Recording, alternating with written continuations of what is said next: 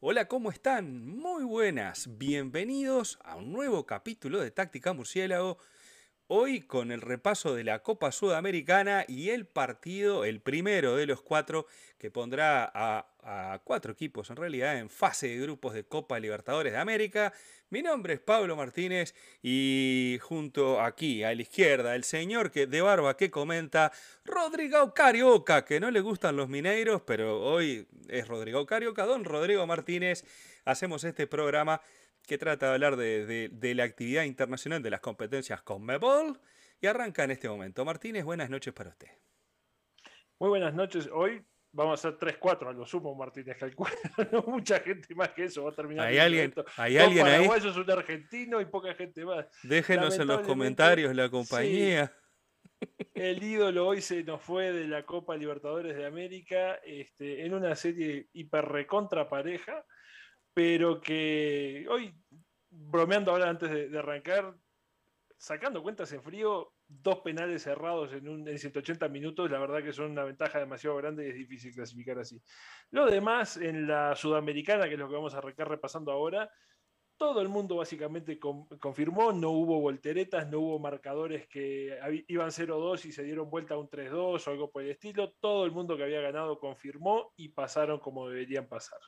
Antes de que Martínez vaya a los resultados de la Sudamericana, les recuerdo, aquellos que hoy estén por acá, nos dejan un comentario, dicen, yo soy de los valientes que me la banco cuando ganamos, cuando perdemos, cuando sea o los que nos conocen por primera vez, nos dejan un comentario, se dejan el me gusta al video si así lo consideran y por supuesto la suscripción al canal. Se agradece mucho, el canal viene creciendo de a poquito, de a uno come el pollito y bueno, toda, toda suscripción y persona es bienvenida, además de que nos pueden encontrar en la plataforma de anchor.fm, si no se bancan ver estas dos truchas, estas dos caripelas, perfiles griegos hablando durante un ratito de fútbol, nos pueden escuchar y nos encuentran en anchor.fm FM o en Spotify, Google Podcast, Apple Podcast o TuneIn Radio y otras plataformas de podcast que, como no las sé, pero que Anchor FM las distribuye, capaz que nos encuentra por ahí. También, Martínez, Copa Sudamericana, revanchas, cuatro o cinco partidos tuvimos hoy recorriendo el continente.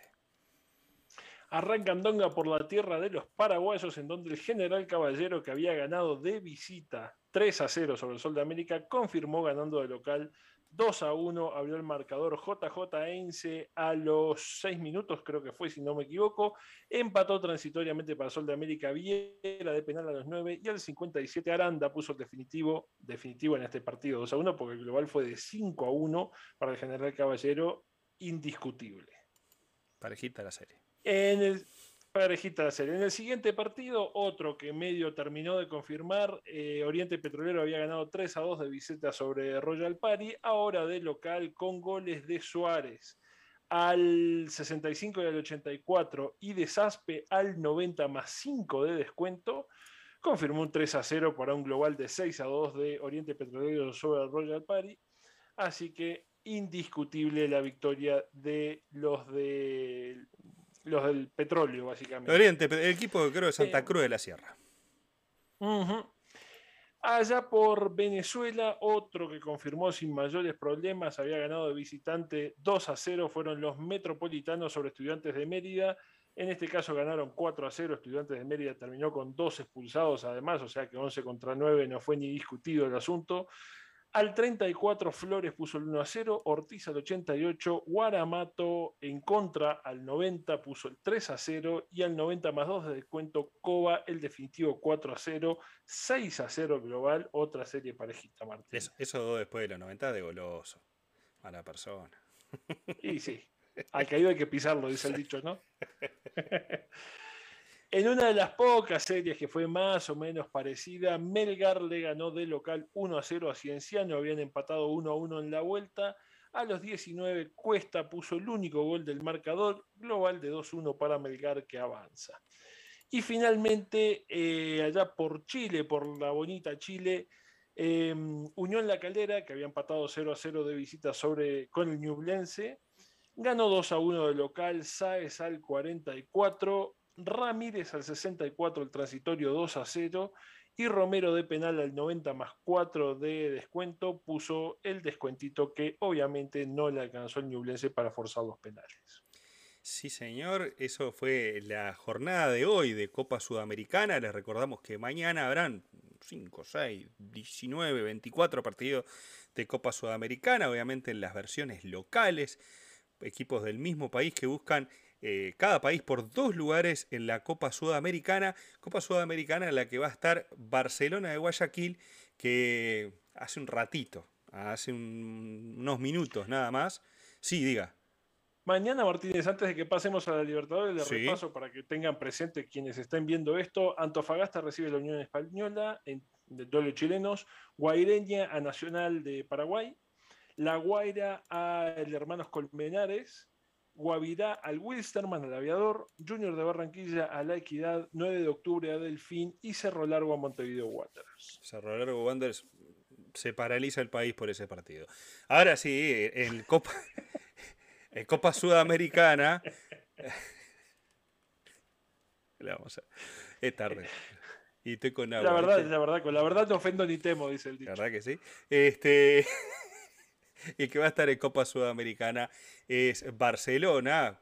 Ecuador va a tener tres representantes de aquel país porque, bueno, todavía no sabemos si tres o cuatro, porque Universidad Católica el jueves se juega también el pasaje de la Libertadores, capaz que tenemos cuatro ecuatorianos y se llenó de ecuatorianos, esto está totalmente desproporcionado. cantidad de, los países, la discusión esa de que no sabemos. Bueno, en definitiva, va a jugar la Copa Sudamericana porque América Mineiro, después de 180 minutos en cero, lo dejó afuera en los penales. De eso, la verdad, tres o cuatro que te amago, que voy para allá, que voy para acá, que no, que con una forma muy ah, particular ¿cómo, de patear. Me hacen calentar? ¿Cómo me hacen calentar? Todos con una forma muy particular de patearlo, incluso el Quito picó una, la verdad que el que erró. Ah, el, primero, el primero de Wellington Paulista. Si estoy adentro de esa cancha, le tiro un ladrillazo a la cabeza a Wellington Paulista. ¿Qué quiere que le diga? Yo, sé que no a la violencia, muchachos, pero que no podés. Hubo, hubo, hubo ringirranga hasta en la zona ahí de espera de los penales y no es este, para menos. Que la verdad, se, se la buscaron los muchachos boletos Paulista. Y, pero bueno, en definitiva, el arquero que se lesiona cada vez que ataja una pelota, el señor Hailson, pues la verdad, antes de la primera que tapó el tiro libre hasta la que le sacó a, Manuel Martínez, siempre terminaba, no, que me duele acá, que un tironcito, que esto, que lo otro. Eh, fue una de las grandes figuras del espectáculo. El tirocito costaba en un partido eh, trabadito, táctico, eh, feo. Y que paradójicamente los arqueros fueron figura. Porque cuando uno habla de un partido feo, muchas veces eh, se habla de un partido donde no se patea el arco, qué sé yo. Pero esta vuelta creo que la definición del partido es tenso. Eh, además de todo, porque estaban los dos con más miedo a perder que a poder ganar el partido por momentos. Sí, de hecho, a ver, objetivamente hablando, tiros al arco y jugadas de peligro en los 180 minutos, poquito y nada, muy poquito de cualquiera de los lados. Nadie generó un volumen de, juego lo suficientemente consistente como para generar peligro de manera constante sobre el arco del oponente. Entonces sí, eh, digamos, fueron figuras del partido porque las dos o tres llegadas que hubo para un lado y para el otro, este, los agarraron bien parados, interviniendo de buena manera para evitar la caída de su balsa, pero no porque el otro equipo haya sido, este, no son de esos partidos donde decís, bueno, te tiraron 25 y paró hasta el viento el golero, no. En realidad, poco volumen de cualquiera de los dos. Yo coincido contigo con que más bien aburridón.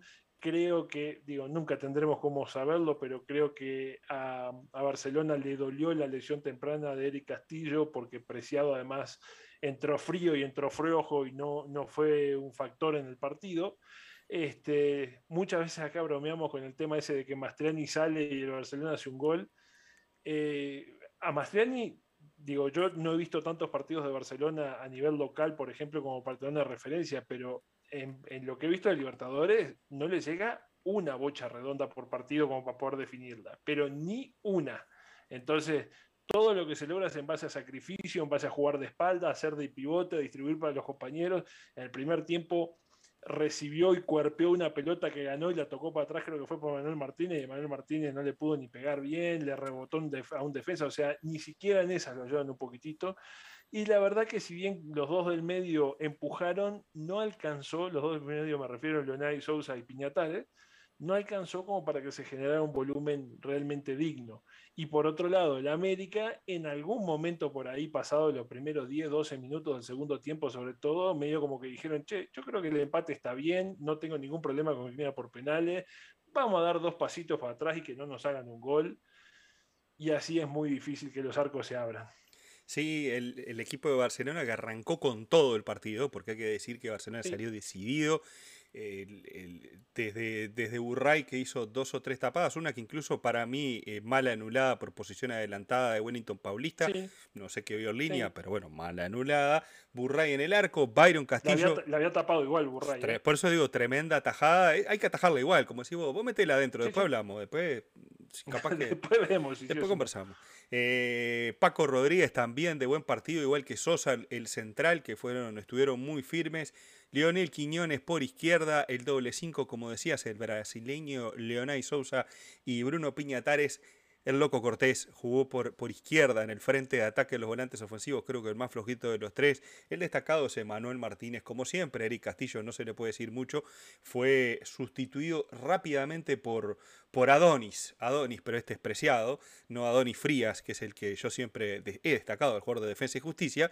Creo que Adonis Preciado tiene la más clara de llegar a Mastriani, un, un desborde por derecha que, que el arquero, cuando Mastriani no llega porque le faltó un número más de calzado, el arquero tapa haciéndose bien ancho, cortando ese centro. Y en el ataque el pobre Mastriani, que como bien decía, no, le llega a una. Y para colmo, cuando lo sacan ponen a otro 9, el que tampoco le llega a una. Porque ¿no? ¿cuál, es, cuál, es, ¿cuál es el sentido de sacar a Mastriani? ¿Para qué? ¿Para poner a otro al que no le llegue ninguna? Jueguen sin 9 que es lo mismo, si es lo que han demostrado todo el partido. Y esas son las cosas que, que aparte de esta vuelta, ni Mastriani ni Garcés aguantaron pelotas, porque no llegaron con peligro, porque el ataque de Barcelona se daba más que nada por las puntas y, el centro del ataque era, era simplemente zona de paso y descarga al costado, descarga al costado.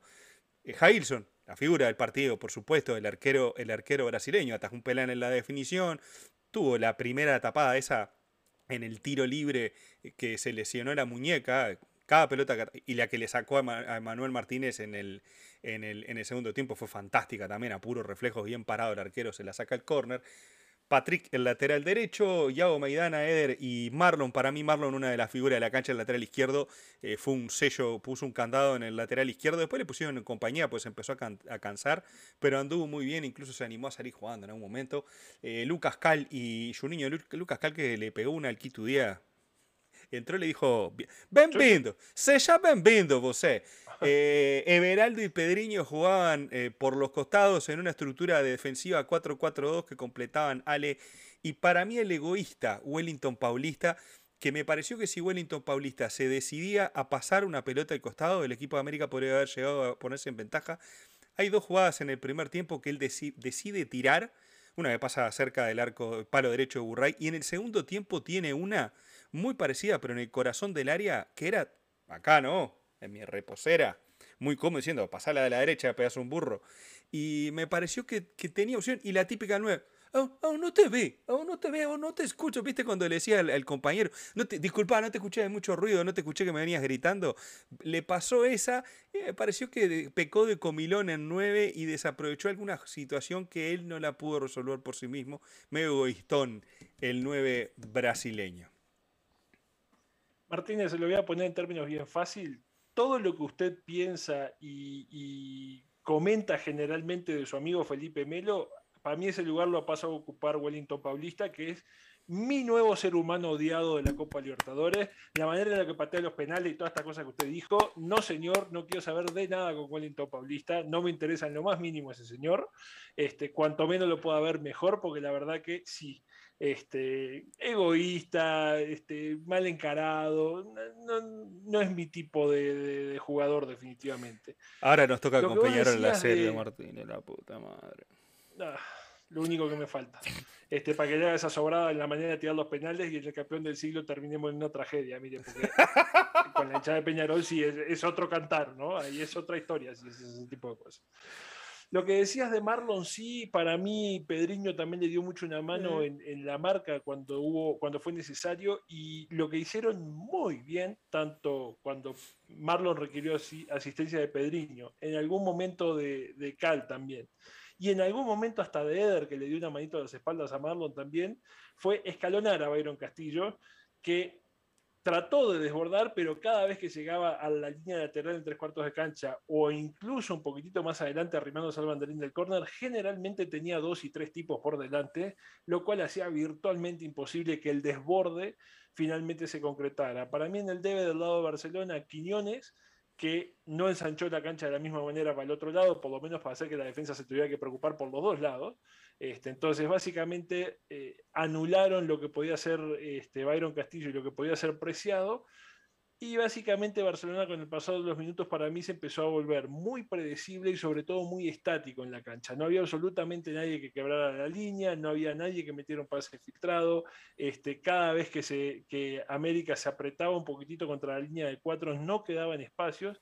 Y las únicas este, alternativas llegaron por o algún tiro de media distancia o alguna jugada un poco, entre todas las comillas del mundo, fortuita, porque un pelotazo cruzado largo que alguien lograba bajar y, definir, algún córner, algún cabezazo, pero de vuelta, así que digas, esta la había adentro y no sé cómo entró, prácticamente nada. Un cabezazo, creo, de Lucas Calo, de Ale, no me acuerdo, sobre el final del partido, pasa lamiendo el vertical derecho creo que América por lo menos demostró tener otro, otros golpes en su repertorio, porque lo habíamos visto en los tres partidos anteriores, un equipo que, que dominaba en, la cuestión de posesión de pelota, que te dominaba la cancha, pero que no era profundo. Esta vez eh, creo que el primer tiempo se lo planteó de, de una manera bien incómoda a Barcelona eso que vos hablabas del escalonamiento de los laterales, el cerrarse bien en la mitad de la cancha, en tratar de forzarlo siempre a tirar centros innecesarios o, malos que terminaban por atrás del arco. Siempre terminaba, nunca terminaban la jugada de Barcelona. Y eso, eso es mérito también del rival, que se dio el pasito atrás, línea de cuatro bien parada y tratar de sacar el contragolpe que se empezó a soltar después del cuarto de hora, después de ese embate que duró 5 o 10 minutos de Barcelona, que fue el impulso, pero que la más clara fue la primera, era el tiro libre. Después no, no, hubo, de, Castillo, creo que fue. sí. De Eric Castillo. De Eric Castillo, pero que, no hubo, que después no hubo situaciones de riesgo en, en, ese, en, ese, en ese embate inicial y que el equipo de, de, América se le fue sacando con, pases largos. Empezó a buscar a su amigo Wellington Paulista, que aguantaba las pelotas, empezó a encontrar las subidas de Patrick, empezó a, encontrar un poquito, creo que a Everaldo también, y a, a, Pedriño, que por lo menos le aguantaban cinco segundos, porque la perdían rápido los brasileños. Ese primer tiempo se hizo muy trabado y tuvo a Urray con una tapada de esas que hay que hacerla, pese a que no valían para mí en una posición adelantada a Mike Bravo, y después ese tiro que te contaba hace un ratito de, de Wellington Paulista que pasó cerca, por el lado de Barcelona, esa que, contamos, y después hay un tiro de, creo que fue de Piñatares o de Leonay, no me acuerdo, fuera del área. De Gaby Cortés, el del 33. Ese, que la saca contra el vertical izquierdo del arquero, en un primer tiempo que eh, yo te ahí que me devuelvan mi dinero, por favor. Los hinchas, por supuesto, son hinchas. Yo ya no quería ver más. La segunda parte creo que Barcelona se siguió repitiendo en los mismos errores. El asunto fue que, sí, hasta el cuarto de hora quizás América fue un poquito más osado. Después los cambios fueron más bien para, más que nada para reforzar el mediocampo, aguantar la pelota. Eh, y después lo otro que era un poco desesperante de ver era como, por ejemplo, Manuel Martínez tenía la pelota contra la, contra la raya, enganchaba el medio, se iba contra la línea a la mitad de la cancha y no se le arrimaba nadie. Habían sido abducidos los jugadores del equipo de Barcelona porque eh, se sentía en el murmullo de la tribuna que se necesitaba el, cambio, ese ritmo que vos pedías del el pase filtrado. Este que fue cuando entró el Quito Díaz, que al menos lo intentó vamos a entendernos, el Quito Díaz no cambió nada el partido. Lo único que cambió fue la definición por penales con una picada preciosa, así, dible, así, maestro, así tendría que haberlas picado. Eh, pero nada más. Después, de, parte del, del, del, Quito, sí, orden, pero no le pusieron una pelota a Garcés. Nixon Molina tuvo un cabezazo que pasó a esto del ángulo. Pero estamos hablando de jugadas totalmente aisladas como la de Martínez, que fue a revolver ¿Le acomodó bien el cuerpo a, Iago Maidana? Sí. ¿Se lo sacó de encima? Sí. ¿Sacó una volea espectacular? Sí. Pero eso no es producto de el juego de Barcelona, de lo metieron abajo del arco y toda la historia. No, no, no. Eso fue básicamente una jugada fortuita que salió bien porque fue una, inspiración individual, como fue una inspiración individual aquel pase de, de, de Martínez también para provocar el penal en la hora del partido de ida. Entonces, creo que, la serie se extendió, casi como que el partido de Brasil se extendió a Ecuador y siguieron jugando la misma tónica de mucho respeto y de, mucho no querer perder el partido. Y sobre el final, sí, incluso los cambios del entrenador, eh, el último que patea, que es Juninho Baloura, entró para patear el penal porque el cambio fue para eso, entró en el minuto 95 casi, ya le, empezó a poner a cuarto, no lo termine que tengo que entrar para patear un penal, y sacó a su niño. Entonces vos decís, este, se la jugaron a esa, y lamentablemente esta vuelta el que quedó fuera es Barcelona, pero hablar de penales mal pateados, yo creo que la tajada de, de Gilson en el penal fue, fue muy buena, y bueno, a veces el arquero se tira para el otro lado y, y la clavó contra el palo, ¿qué le vamos a hacer? Sí, no solo fue muy buena la tapada, sino que si somos objetivos, ya en el segundo penal casi se la ataja Byron Castillo. La paró con la mano izquierda y, venía demasiado fuerte y la pelota se le coló igual contra el otro palo. O sea, ya había estado cerca.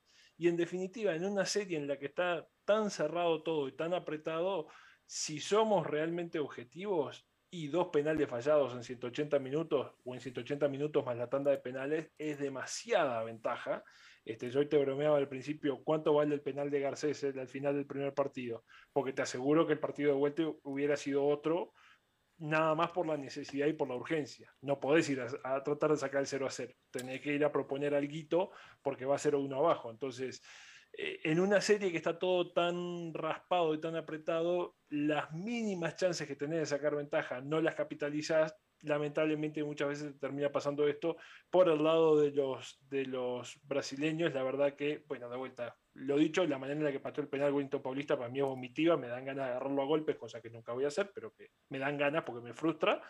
Los demás lo patearon todo como los dioses y el último, el niño Baloura, que tomó carrera desde el, desde el arco contrario más o menos, le reventó el arco a Burray, que la verdad que no tuvo nada que hacer.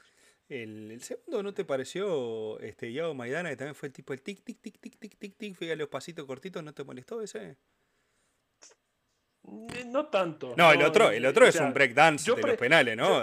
claro, yo, prefiero, digamos, a mí me molesta porque a mí me gusta, a mí, para mí mi ídolo más grande de toda la vida pateando penales era el holandés Ronald Koeman. Oh, sí, sí, sí. Cuatro metros de distancia, trote firme y decidido y túquiti contra, a media altura contra un palo. Nada que hacer. Si un día tenés mala suerte y se te desvía dos centímetros, capaz que pega en el palo. Está bien, no pasa nada, pero con determinación firme y claro, todo este bailoteo y que salto y que coqueteo y que también me molestó el, aquel penal de Jerry Mina en la, en la Copa América, creo que fue. No porque lo hayan metido, sino de vuelta por todo el. no, bailecito. A mí no. Sí, no, son para mí esas cosas. Todo vuelve en el fútbol, Totalmente, totalmente. Entonces, todo este coso, el de Yago Maidana fue también con su maña, digamos, pero me dio más como la sensación de que estaba tratando de ver si Burray se jugaba por un palo, por lo menos no hizo alteraciones en la carrera, y después cuando tuvo que definir, definió muy bien, la verdad. En el, de, en el, de, Byron Castillo me, dio, me vino la sensación del, del penal aquel que tapó Jason en el, en el partido contra Guaraní y el efecto se la mandó para adentro en este caso le venció la mano directamente porque él se pasa en la estirada y la pelota no fue esquinada, sino que fue. Si la pelota iba esquinada, la atajaba el arquero. Pero fue caída a mitad de camino entre el palo y el medio del arco y no la logró manotear a tiempo, no pudo poner la mano firme y le pegó en el canto de la mano y entra. En el otro la logró tapar, pero el efecto se la mandó para adentro. Pero me dio esa sensación de este equipo de América que sortea las dos series por penales y las dos series de maneras distintas de jugar en una proponiendo y siendo muy superior al rival a nivel futbolístico. El resultado fue cortito, fue penales. Este, la, diferencia, uno al nivel del volumen de juego que propuso. Y en este caso creo que los dos fueron equipos que se respetaron demasiado, que la osadía de poder atacar un poquito más te podía, te podía, la podías pagar cara en el arco contrario, que se estudiaron y que me parece que eh, termina pasando el que el, obviamente que cometió menos errores, porque errar dos penales es cometer dos errores en una serie donde se define por detalles, en una serie de 180, pero que a la vez creo que, que fue el que, el que respetó de alguna manera más su forma de jugar o que la, la mantuvo. O sea, ya sabemos que ahora América sabe jugar a defenderse y sabe jugar a atacar y sabe jugar a tener la pelota y un montón de cosas.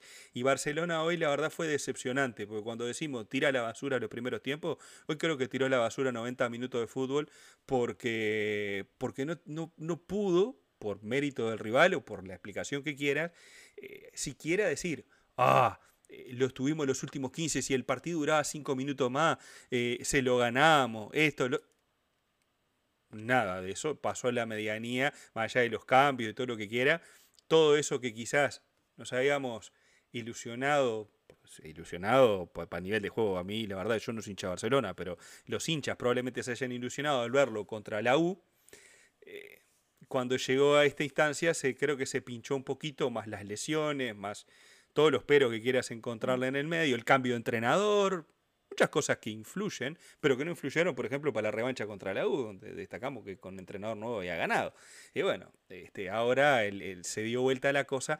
Y bueno, yo te decía antes del partido, antes, de, partido, antes de empezar, Barcelona y el perdedor de Olimpia Fluminense serán dos grandes candidatos a ganar la Copa Sudamericana. ¿Por qué? Porque es la Copa de los Mortales. Y el año pasado nosotros estuvimos sufriendo con Peñarol hasta las semifinales. ¿Por qué no?